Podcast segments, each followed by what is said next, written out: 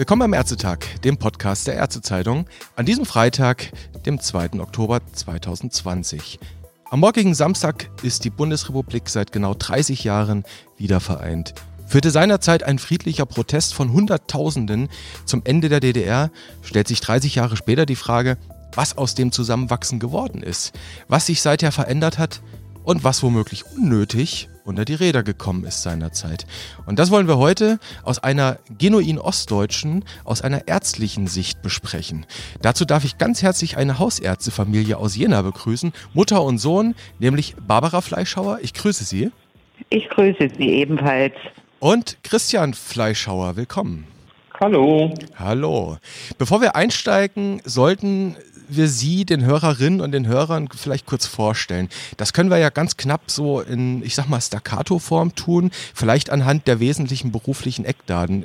Wie wäre es zum Beispiel mit, sagen wir mal, Studienort, Jahr des Examens, Beginn und Art der Berufsausübung? Frau Fleischhauer, möchten Sie vielleicht beginnen? Ich fange an. Ich habe ab 1973 in Jena studiert, Medizin, dann Examen 1979, 80 gemacht.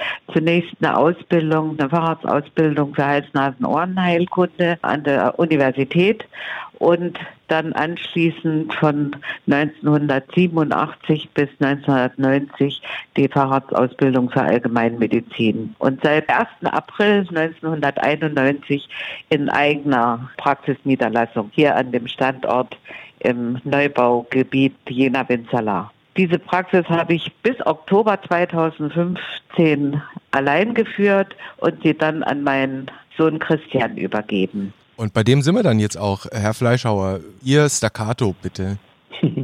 Ja, mein Name ist Christian Fleischhauer. Ich bin in Bautzen in Sachsen geboren und habe dann in Jena mein Medizinstudium begonnen. Das war 2001, nachdem ich vorher als Zivildienstleistender im Rettungsdienst meine Liebe zur Medizin gefunden habe und dann auch noch ein bisschen länger dort geblieben bin.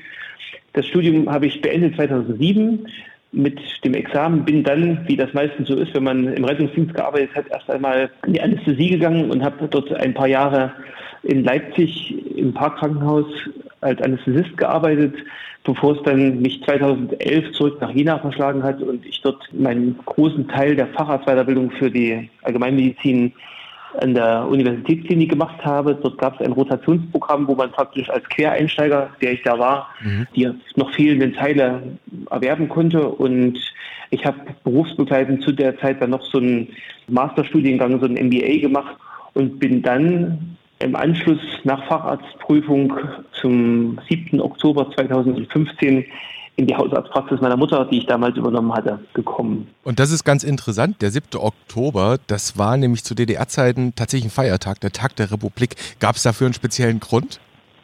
Ja, ein pragmatischer Grund eigentlich, also nicht, dass wir den unbedingt feiern wollten als Tag der Republik, sondern es gibt ja immer die, die Fristen, wann der Zulassungsausschuss tagt und das war also sozusagen bei uns ein Tag vorher gewesen, nämlich der 6. Oktober und äh, insofern konnte ich dann erst zum 7. Oktober die vertragsärztliche Tätigkeit übernehmen und auch da erst beginnen. Und das war eigentlich der Grund. Also das ist der, der Hintergrund dahinter. Aber das andere ist natürlich irgendwie ein witziges Datum, gerade jetzt auch im, im Rückblick auf die 30 Jahre Wiedervereinigung. Genau, und in die wollen wir jetzt direkt einsteigen. Aber bevor wir das tun, wollen wir kurz einmal zurückreisen in das Jahr 1990. Genauer gesagt tatsächlich zum 3. Oktober. Und da hören wir doch einmal, wie das damals so geklungen hat. Hier ist das erste deutsche Fernsehen mit der Tagesschau.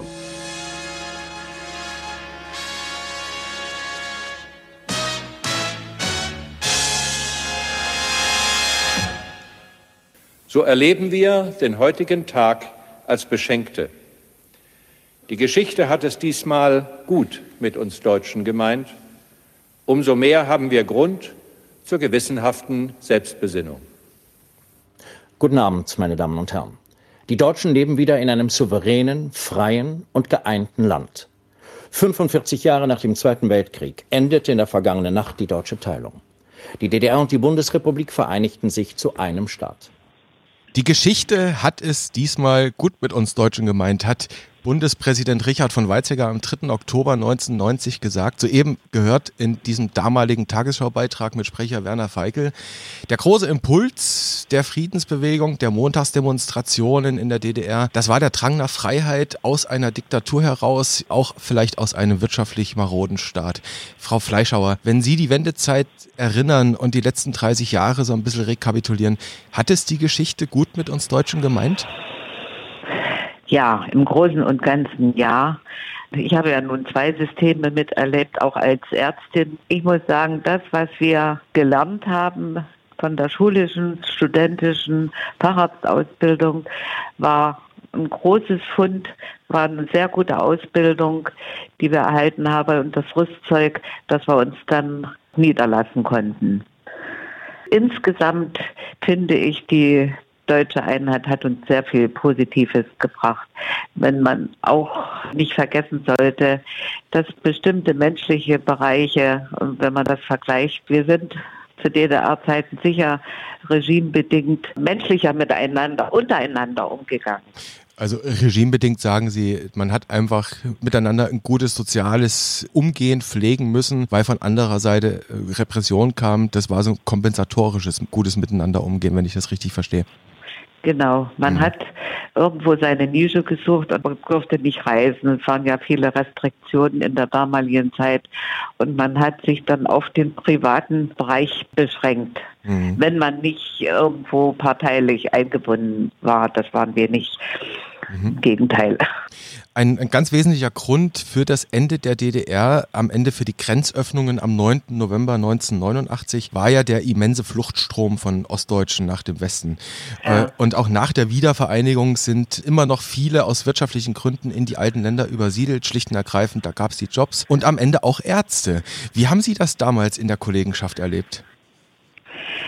Im Vorfeld, also bis zur, bis zum Mauerfall, sind einige Kollegen bei den Besuchsreisen im Westen geblieben. Also auch Kollegen, die meiner Altersgruppe waren, mhm. junge, gerade Facharzt.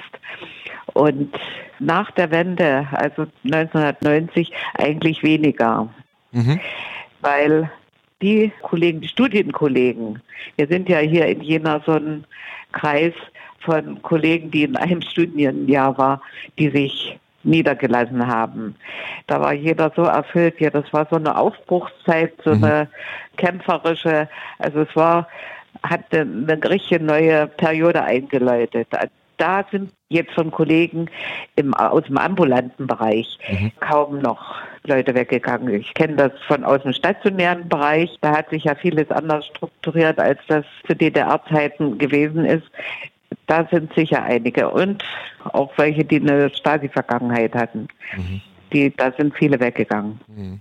Stasi gehört auch dazu. Über die Stasi, das kann ich jetzt, das kann ich jetzt aber schon vorwegnehmen, wollen wir gar nicht so im Detail reden, nee. sondern wir wollen wirklich in der ärztlichen Praxis bleiben und ganz persönlich bei dem, wie Sie es erlebt haben. Christian Fleischhauer vielleicht. Sie waren 1990 elf Jahre alt. Und wie haben Sie die letzten Jahre der DDR, vor allem aber auch die Wendezeit in Erinnerung heute? Also wenn ich so zurückdenke, war das eine ganz, ja, als, als Jugendlicher war das eine ganz spannende Zeit. Also wir haben das immer mitbekommen, auch in der Schule, dass da irgendwas los ist und so eine Bewegung der Bevölkerung ist. Es gab ja dann auch die Demonstrationen, da war auch jeder mit dabei und da bin ich dann auch mit meinen Eltern ab und zu mitgegangen und da waren große Menschenaufläufe und es war schon irgendwie eine, eine Stimmung wahrzunehmen, dass da sich auch was verändert in dem ganzen Staat. Wobei wir als Kinder oder als Jugendliche das ja noch nicht so in, der, in dem Detail mitbekommen haben. Wir haben die Reiseeinschränkungen ja nicht so, also wir konnten, unsere Urlaube waren dann eben Ostsee oder auch mal Ungarn, aber wir haben das noch nicht so wahrgenommen, wie das ein Erwachsener wahrnehmen würde. Und das war für uns natürlich, also diese ganze Wendezeit eine ganz spannende Zeit, weil dann auf einmal, als die Grenzen aufgemacht wurden, äh, man durfte sich auch über das Westfernsehen unterhalten, was man ja sonst nur, ähm, also haben zwar alle Cold Beavers geguckt, mhm. kannten auch alle, aber man durfte nicht drüber reden, weil es könnte ja sein, dass es jemand gehört hat. Und es gab dann also auch im Konsum sozusagen auf einmal Westprodukte zu kaufen. Das war für uns natürlich auch ganz toll, die Süßigkeiten und mhm. was es da alles gab, das äh, war ja vollkommenes Neuland. Also eine richtige Aufbruchstimmung, an die ich mich erinnern kann. Und das war für uns auch ganz spannend. Also in meinem Freundeskreis meiner damaligen Schule, da war ganz viel Neues, was wir da so geschnuppert haben. Mit dem Einzug des Kapitalismus in die ehemals graue DDR wurde sie auf einmal bunt. Einmal nachgefragt an Ihre Erinnerung damals, wie gesagt, Sie waren elf Jahre, dann fortfolgend. Haben Sie Veränderungen wahrgenommen, wenn ich das so indiskret fragen darf, an der Berufsausübung oder am beruflichen Tun Ihrer Mutter? Naja, ich kann mich damals noch erinnern, also meine Eltern sind ja beide Ärzte, also auch mein Vater ist mhm. ein Arzt und ich kann mich so an die Zeit erinnern, dass eine sehr hohe Dienstbelastung immer war. Also ich weiß, dass oftmals ja Dienste auch von Freitag früh bis Montagabend ging oder Montagmittag oder wann auch immer dann Schluss war. Beispielsweise mein Vater dann hatte da lange Dienste gehabt und diese Wochenenddienste, das war schon immer ziemlich eine ziemliche Belastung auch so für die Familie, weil ich ja dann auch meinen Vater oder meine Mutter die Zeit lang nicht gesehen hatte. Meine Mutter war zu der Zeit gerade dabei, die Allgemeinmedizin gewechselt zu sein, beziehungsweise war sie dann schon.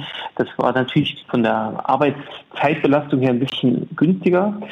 Und aber so von der beruflichen Situation kann ich mich nur noch so eigentlich daran erinnern, als es dann darum ging, die eigene Praxis so langsam zu gründen. Das, das habe ich noch so präsent, weil wir da natürlich auch immer mitgeholfen haben und Dinge auch, also um die Renovierungsarbeiten so ging. Das, das weiß ich noch, das habe ich noch so auf dem Schirm. Die Renovierungsarbeiten, Herr Fleischer, aber das ist ein gutes Stichwort, das Sie mir da liefern. Nämlich Renovierungsarbeiten hat auch seinerzeit Kanzler Kohl versprochen. Er hat es nur anders ausgedrückt, nämlich blühende Landschaften. Es gibt sie ja hier und da, ohne Frage. Ganz aktuell kommt ein da der Impfstoffhersteller IDT Biologica aus Dessau in den Sinn. Übrigens heute bekannt gegeben, just an diesem Tag, das ist ein ganz merkwürdiger Zufall, die Genehmigung der ersten klinischen Studie für deren Corona-Vakzine. Die Wende, das war eine Zeit der Hoffnung, Euphorie. Sie haben es beide genannt, eine Aufbruchsstimmung. Äh, Frau Fleischhauer, ist das alles so in Erfüllung gegangen, was man sich damals dachte? Oder gab es da nicht auch vielleicht hier und da Enttäuschung? Also die Aufbruchsstimmung, die, dieses Glücksgefühl, was man hatte mit dem Aufbau der eigenen Praxis, das war schon eine spannende Zeit. Wir mussten ja auch so viel lernen. Wir hatten keine Ahnung von irgendwelchen Banksachen das ganze Geschäftliche, das mussten wir uns ja selber irgendwie beibringen. Das war schon spannend. Im Laufe der Jahre ist natürlich, das ist das, was ich festgestellt habe, der ganze bürokratische Aufwand einfach immer mehr geworden, immer mehr.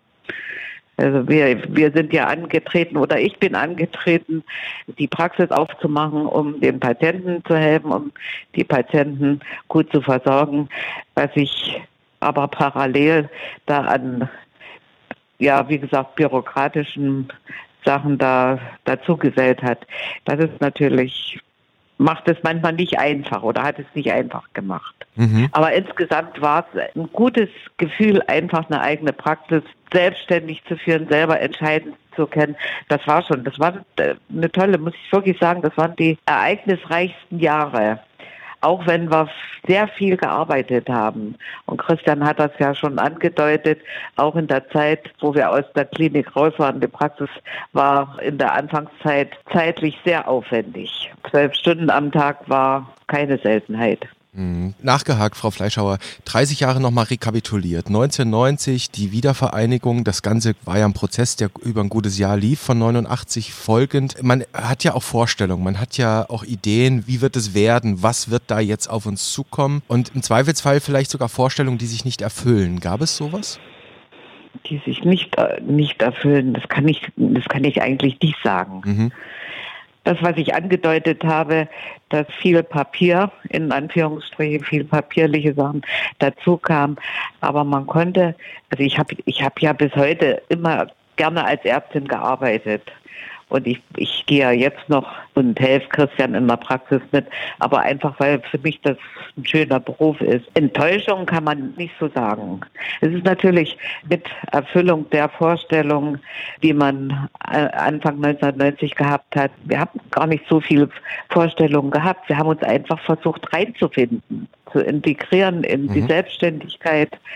Das war eigentlich das Spannende. Mhm. Christian Fleischhauer, nochmal mit dieser Frage konfrontiert. Sie waren damals, wie gesagt, elf Jahre, natürlich noch nicht fertig Medizin studiert, noch nicht approbiert. Hatten Sie vielleicht Vorstellungen, die relativ konkrete, die sich erfüllt oder auch nicht erfüllt haben? Also mit Medizin, das, das war noch ganz weit weg. Da habe ich nicht drüber nachgedacht zu dem Zeitpunkt. Ich war natürlich neugierig auf das, was dann so kommt. Also ich weiß noch, wir hatten da, da kommt dann die, die Dienstbelastung zu, zum Tragen. Nachdem am 9. November die Grenzen aufgemacht wurden, hatten wir gesagt, jetzt geht sofort in den Westen, wir fahren zu unseren Westbekannten, das war dann Berlin. Also wir waren dann am 10. Ja, November, 10. 10, ne? am 10. November sind wir dann mit dem Zug von Jena nach Berlin gefahren. Der war übervoll, also brechend voll. Und wir hatten Westbekannte in Berlin. Und die haben wir dann besucht. Und das war natürlich also für uns beeindruckend. Aber das war, das waren nur wir beide, in Anführungszeichen, also meine Mutti und ich, weil mein Vater hatte zu dem, an dem Wochenende geplanten Wochenenddienst von Freitag bis Montag, der konnte leider nicht mitkommen. Aber wir haben dann also schon diese, diese erste Euphorie und Aufbruchstimmung gleich miterleben dürfen und haben es auch genossen, dort im Westen das erste Mal zu sein. Für mich war es natürlich beeindruckend, weil es ja alles gab. Also im Spielzeugladen, es gab einfach alles. Man konnte es einfach kaufen. Nicht wie mhm. vorher nur im Katalog mal angucken, sondern äh, man kann es einfach auch kaufen, mitnehmen.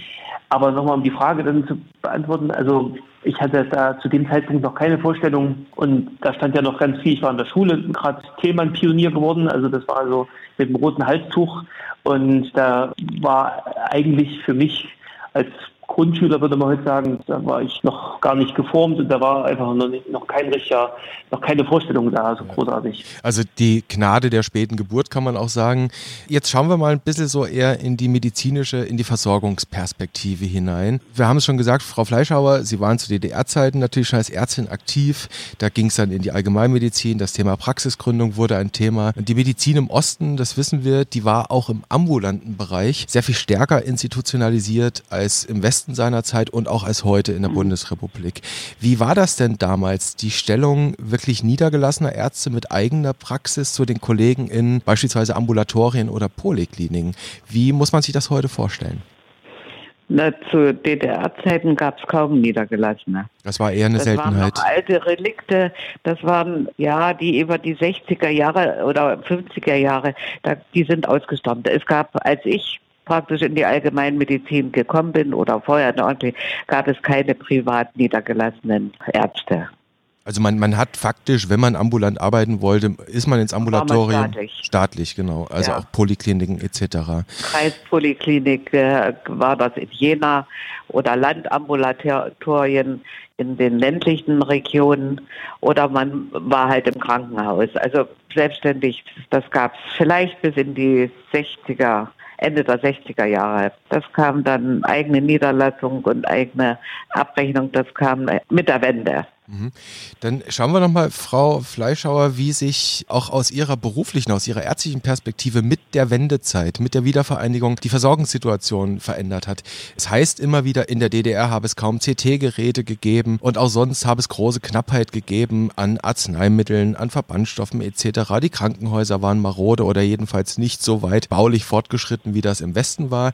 Kam denn dann tatsächlich mit der Wende und dem Einzug des Kapitalismus der große medizinische Versorgung Versorgungssegen? Hatten Sie auf einmal alles, was Sie brauchten im Überschwange? Wir hatten die, die technischen Hilfsmittel, das hat sich natürlich verbessert. Wir haben ja die Praxen aufs Modernste eingerichtet mit allem Know-how, was damals auf dem Markt war. Die Medikamentenversorgung war natürlich, ja, es gab alles. Es gab alles. Mhm. Manchmal gab es zu viel, gerade auf der medikamentösen Seite. Mhm. Wir sind ja zu DDR-Zeiten mit wenigen Medikamenten ausgekommen für die spezifischen Krankheitsbilder. Und wir haben die Patienten sicher nicht schlechter versorgt. Dann war natürlich alles da. Es war einfach alles da. Aber die, ich, ich denke, so die menschliche Komponente, die war zu DDR-Zeiten vielleicht noch stärker ausgeprägt als danach. Also menschliche Komponente jetzt mal übersetzt, sprechende Medizin, war das stärker ja. in der DDR als heute möglich? Naja, sprechende Medizin, ja. Wir haben unsere fünf Sinne oder sieben Sinne nehmen müssen, weil wir einfach, wir hatten halt kein EKG-Gerät in diesen Außenstellen. Ich war ja in, in Winzerla, wo ich dann später meine Praxis gegründet hatte, war eine Außenstelle der Kreispoliklinik. Da hatte ich ein Zimmer, eine Liege, ein Blutdruckmessgerät und eine Krankenschwester. Mhm. So, und damit haben wir Medizin gemacht. Also man musste sich, man musste da wirklich sein angelerntes medizinisches Denken und Wissen abrufen können. Wir hatten kein Labor, wir mussten die Patienten, wenn irgendwelche Blut abnehmen, die mussten wir in die Stadt schicken, in die zentrale Laborstelle. Also es war schon umständlicher. Mhm. Aus heutiger Sicht betrachtet, das, was Sie beschreiben, klingt nach dem ganz klassischen guten ärztlichen Handeln. Man benutzt seine Hände, man benutzt seinen Verstand, die Augen, die Ohren, die Nase und er spürt den Patienten. Glauben Sie aus heutiger Sicht, dass das auch durch diese mehr und mehr apparative Diagnostik ein Stück weit verloren gegangen ist? Oder vielleicht anders formuliert, hätten Sie das gerne so, wie Sie es damals erlebt haben, ein bisschen mehr wieder zurück? Ein Teil hätte ich gerne wieder zurück, weil Technik und Fortschritt ist ein Segen für die Patienten, aber das Zwischenmenschliche, das gerät dann doch im Hintergrund. Ich habe mir das zwar immer versucht zu bewahren, einfach mir auch die Zeit zu nehmen und das macht Christian genauso. Da muss ich eben ein großes Kompliment machen. Aber das ist, wenn man das in der Masse vergleicht, ist das zurückgegangen. Also es ist alles hektischer, es ist keine Frage. Die technischen Neuerungen, was alles machbar ist, ist enorm und bringt sicher viel, aber das Zwischenmenschliche bleibt schon ein bisschen auf der Strecke. Das muss man wirklich sagen. Das sind einfach so die, die Erfahrungen, die ich gemacht habe. Ich würde die DDR nicht mehr zurück wollen. Ja. Und auch das. Aber man vergleicht ja dann. Man guckt, wie hast du da gearbeitet? Wir haben ja da auch gearbeitet. Wir haben Patienten versorgt. Wir haben Hausbesuche gemacht. Es hat funktioniert. Es hat wirklich funktioniert. Mhm. Und wir hatten Zeit. Mhm. Wir wollen ja in dieser speziellen Feiertagsepisode, in dieser Jubiläumsepisode 30 Jahre Einheit jetzt auch nicht überlegen, wie wir die DDR wieder aufbauen können. Es geht tatsächlich eher auch um Systemvergleich aus der ärztlichen Perspektive. Das ist ja die Idee unseres Gesprächs und diesen Systemvergleich, den Sie jetzt schon aufgemacht haben, mit der Art, wie Sie seinerzeit gearbeitet haben, wie die Versorgung heute sich vielleicht verändert hat, wollen wir gleich mal weitermachen. Ich will den mal ein bisschen größer machen und da bin ich jetzt wieder bei Christian Fleischhauer, weil Sie sind ja auch berufspolitisch stark engagiert. Sie sind im Vorstand des Thüringer Hausärzteverbands. Äh, Sie sind Mitglied im Fachausschuss Hausärztliche Versorgung bei der KV und der DDR wird nachgesagt, dass sie erstens eine sehr viel stärkere Präsenz der Allgemeinmedizin gehabt hat. Zum Beispiel gab es an jeder medizinischen Fakultät letztlich Allgemeinmedizin, auch über Polikliniken, dass das System sehr viel mehr in Richtung Primärversorgung orientiert war. Und das sind alles Dinge, die jetzt peu à peu in der Bundesrepublik gerade erst wieder aufgeholt werden. Ich glaube, wir haben bislang noch nicht an jeder medizinischen Fakultät ein echtes Institut für Allgemeinmedizin. Mal aus Ihrer Perspektive, die Sie die DDR nicht medizinisch erlebt haben, zumindest nicht ärztlich, was hätte man denn da aus Ihrer Sicht in dieser Hinsicht bei der Wiedervereinigung gesamtdeutsch übernehmen können oder vielleicht sogar sollen? Das ist jetzt für mich natürlich ein bisschen schwierig, weil ich ja die Geschichte nicht so gut kenne wie beispielsweise meine Mutti. Aber was so mein Eindruck ist, und ich sitze im Moment in einem, wir haben also unsere Praxis hat so zwei Standorte und ein Standort in Jena ist in einer ehemaligen Poliklinik. Da sitze ich gerade, wo wir jetzt äh, dieses Gespräch führen, hat er Sprechstunde dort gehabt und das ist also eine, ein Ärztehaus, wo mehrere Fachrichtungen sind und das ist, äh, finde ich, eine, eine ganz tolle, ein ganz tolles Konstrukt, weil wir Patienten, die ich, wo ich weitere Diagnostik brauche oder wo ich äh, nochmal den Chirurgenkopf drauf gucken lasse, das geht hier auf kurzen Dienstweg und ohne große Bürokratie, ohne Terminservicestelle, sondern einfach mit einem Anruf. Und das finde ich ist eine Entwicklung. Also dieses Ärztehaus, das ist in den 70er Jahren gebaut worden und seitdem ist das auch betrieben worden. Und das finde ich ist also eine Sache, die meines Wissens in der DDR relativ häufig gewesen ist. Also korrigiere mich, äh, Mutti, wenn es anders war. Aber das fand ich ist eine, eine ganz tolle Entwicklung gewesen. Die hätte man von meiner Sicht her einfach weiter übernehmen sollen. Frau Fleischauer, sehen Sie das ähnlich oder anders? Ich sehe das ähnlich und die Tendenz ist ja dahingehend, dass eben die Ärztehäuser vermehrt oder medizinische Zentren, dass das vermehrt wieder aufgemacht wird oder gegründet wird.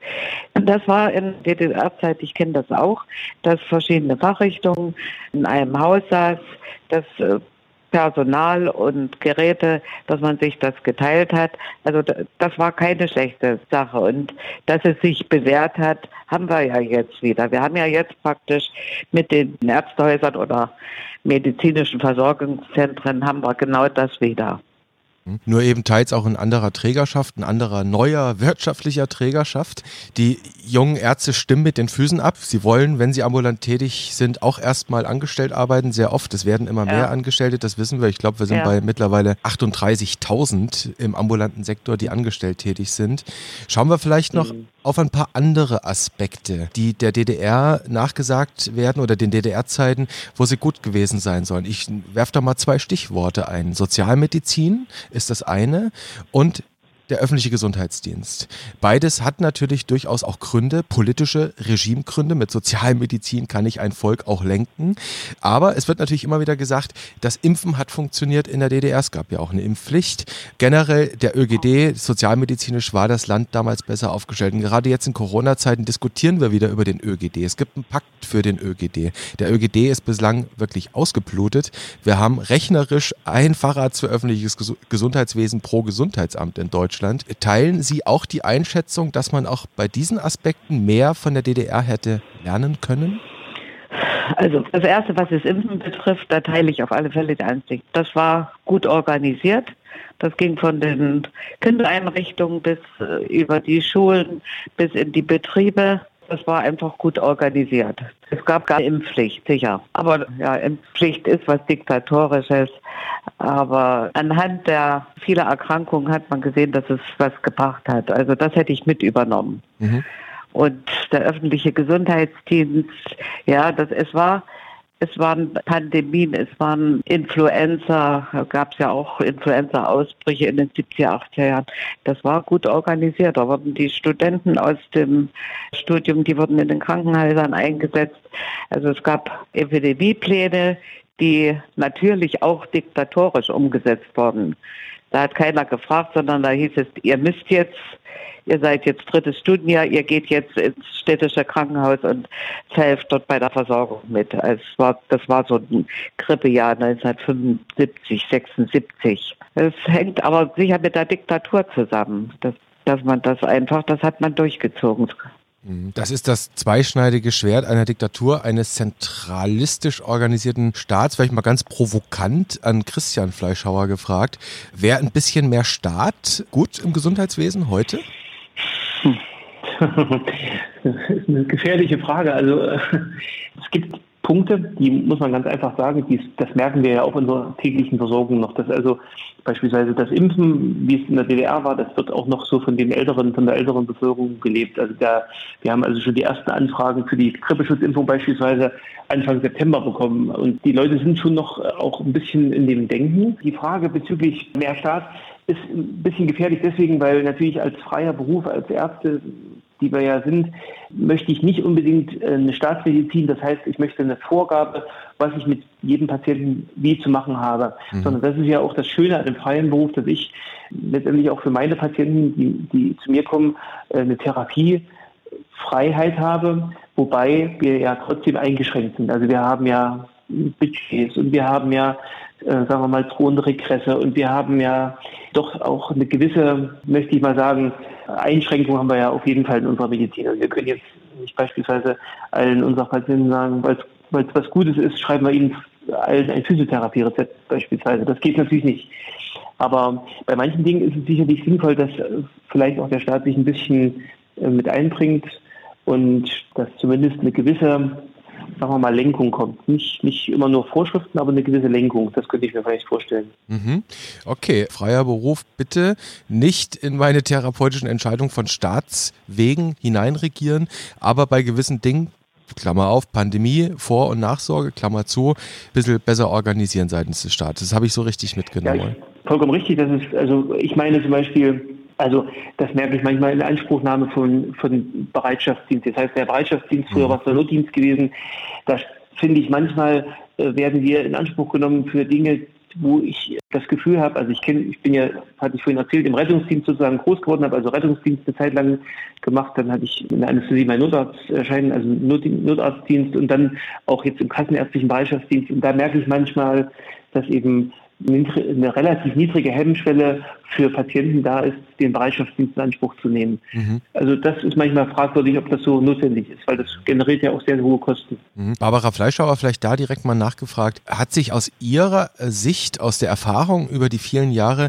hat sich an dem Inanspruchnahmeverhalten der Patienten auch im Osten äh, seit der Wende da was verändert?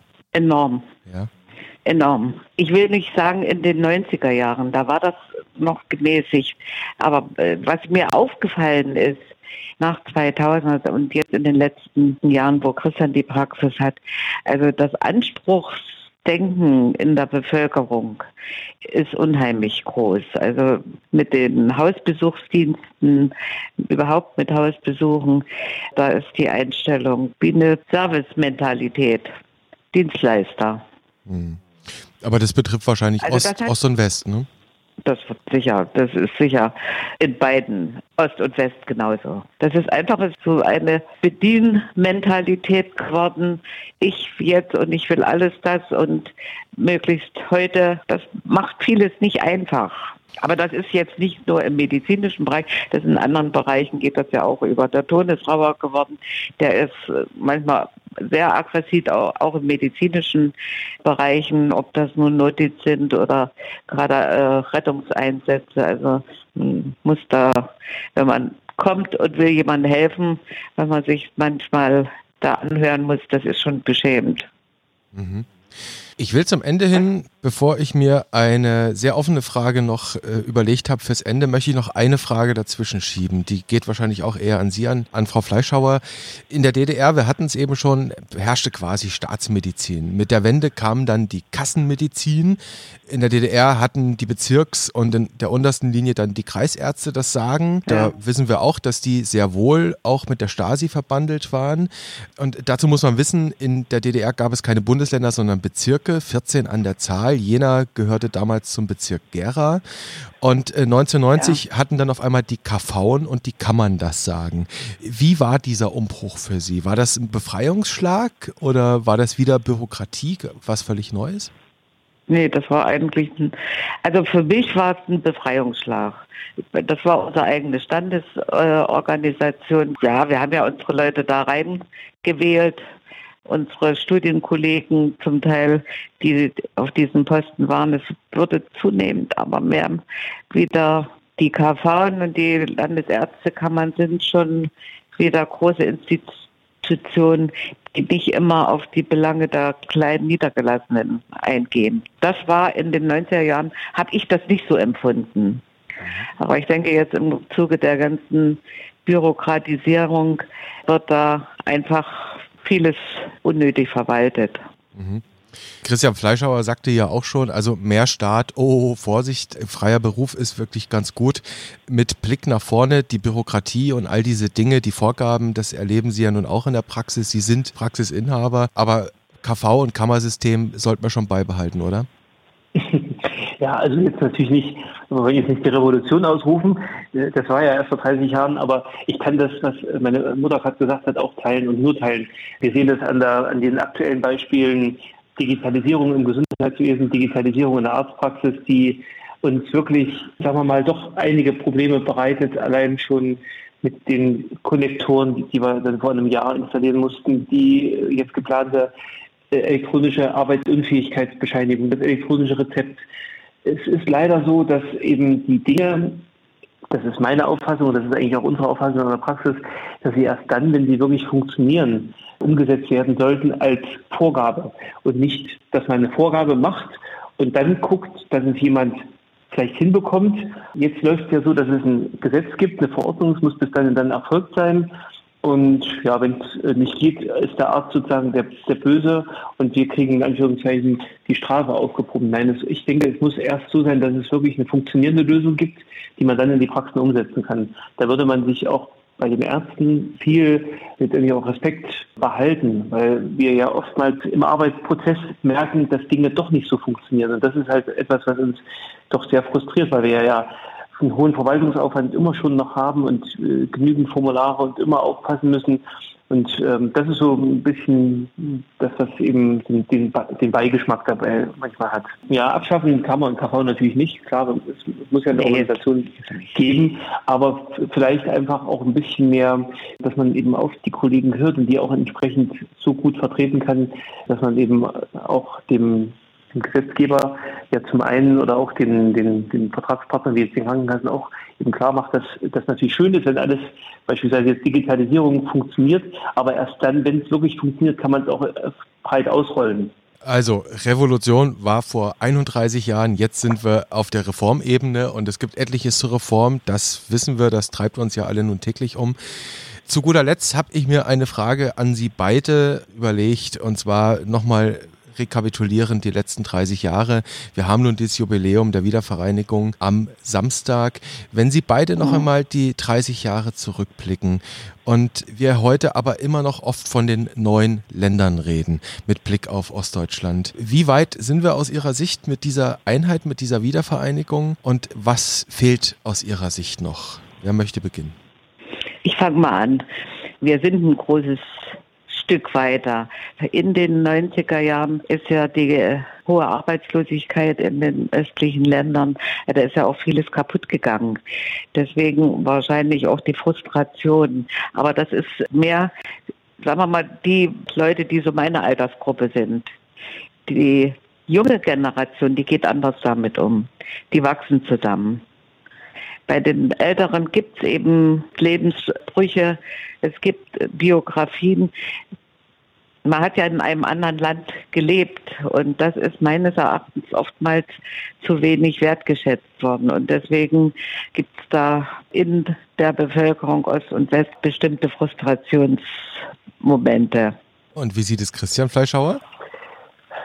Mein, meine Wahrnehmung ist, das merke ich einfach an so am täglichen Arbeiten, das dauert, aber die Bevölkerung wächst mehr und mehr zusammen und das ist auch schön. Und es gibt sicherlich immer noch Reibungspunkte. In Jena ist es so, wir haben einfach durch die Stadt, die ist ja eine, man bezeichnet es manchmal als Leuchtturm oder als das München des Ostens oder was es alles für Begriffe gibt dafür. Aber ich habe die Wahrnehmung einfach, das habe ich im Studium auch gemerkt, dass wirklich Jena attraktiv für viele, äh, viele Menschen aus im ganzen Bundesgebiet ist und es kommen auch viele, die also auch von den, den alten Bundesländern nach, nach Jena kommen und die auch gerne hier bleiben, weil es eine attraktive Stadt ist. Es gibt sicherlich Regionen, die fühlen sich, die fühlen sich abgehängt im Osten, das ist keine Frage. Da mhm. gibt es eine hohe Arbeitslosigkeit, da gibt es ja auch fehlenden Nachwuchs. Das war ja so ein bisschen auch der, der Wendeknick, der kam. Da fehlen also die jungen Generationen. Das ist jetzt in einer Stadt wie Jena anders. Da gibt es viele, viele junge Leute, es gibt viele Familien mit Kindern. Das merke ich selbst, weil ich auch zwei Kinder habe und wir jetzt gerade unseren Sohn in die Schule, der ist also jetzt seit einem Monat Schulkind und da war es gar nicht so einfach, gleich einen Schulplatz zu bekommen. Also da sieht man schon, die Stadt entwickelt sich, das ist schön, aber es gibt mit Sicherheit Regionen, die brauchen länger und da muss man wahrscheinlich auch nochmal irgendwie schauen, wie man die besser anbinden kann. Aber das Schöne ist so, das merke ich an der mir nachfolgenden Generation, ich bin ja jetzt Anfang 40, ähm, also die jetzt junge Generation, die jetzigen Studenten, die so Anfang 20 sind, die haben schon gar nicht mehr so dieses Ost und West, also wo kommt ihr her, aus dem Westen, ach so, aus dem Osten, nee, das ist, glaube ich, bei denen gar nicht mehr so, dieses, das, das sind ja alles schon Bundesdeutsche, ne, weil sie ja nach der Wende geboren sind. Und für die ist das vielleicht eher wirklich nur noch eine Himmelsrichtung, als dass es assoziiert wird mit der DDR und der BRD. Mhm. Passau liegt ja übrigens auch im Osten, ne? Also ja. ja. Okay. Im Südosten. Im Südosten in dem Fall. Also, wenn ich da versuche, um unser jetzt doch sehr intensives und nicht ganz kurzes Gespräch versuche, eine Klammer zu machen, insbesondere auch so zum Ende hin, ein doch wirklich positives Fazit und ein sehr positiver Ausblick, das nehme ich mit. Weitestgehend hat sich vieles zum Positiven gewendet und es entwickelt sich positiv weiter. Und was aber auch hängen bleibt, und das gehört dazu, es ist bei der Wiedervereinigung nicht alles richtig gemacht worden. Das allerdings ist auch kein neuer Befund. Man hätte mhm. gewisse Dinge nicht unter die Räder kommen lassen. Wir hatten das Stichwort MVZ, das war ganz vorne. Wir hatten das Stichwort sprechende Medizin. Das ist heute ein bisschen abgelöst durch die apparative Diagnostik. Aber insgesamt eigentlich ein ganz versöhnlicher Bericht über 30 Jahre deutsche Einheit. Dann bedanke ich mich wirklich sehr an Sie beide, an Barbara Fleischhauer, an Christian Fleischhauer, dass Sie sich die Zeit genommen haben an diesem Freitag. Und dann wünsche ich einen guten Feiertag am Samstag. Danke. Das wünschen, wir, das wünschen wir Ihnen auch.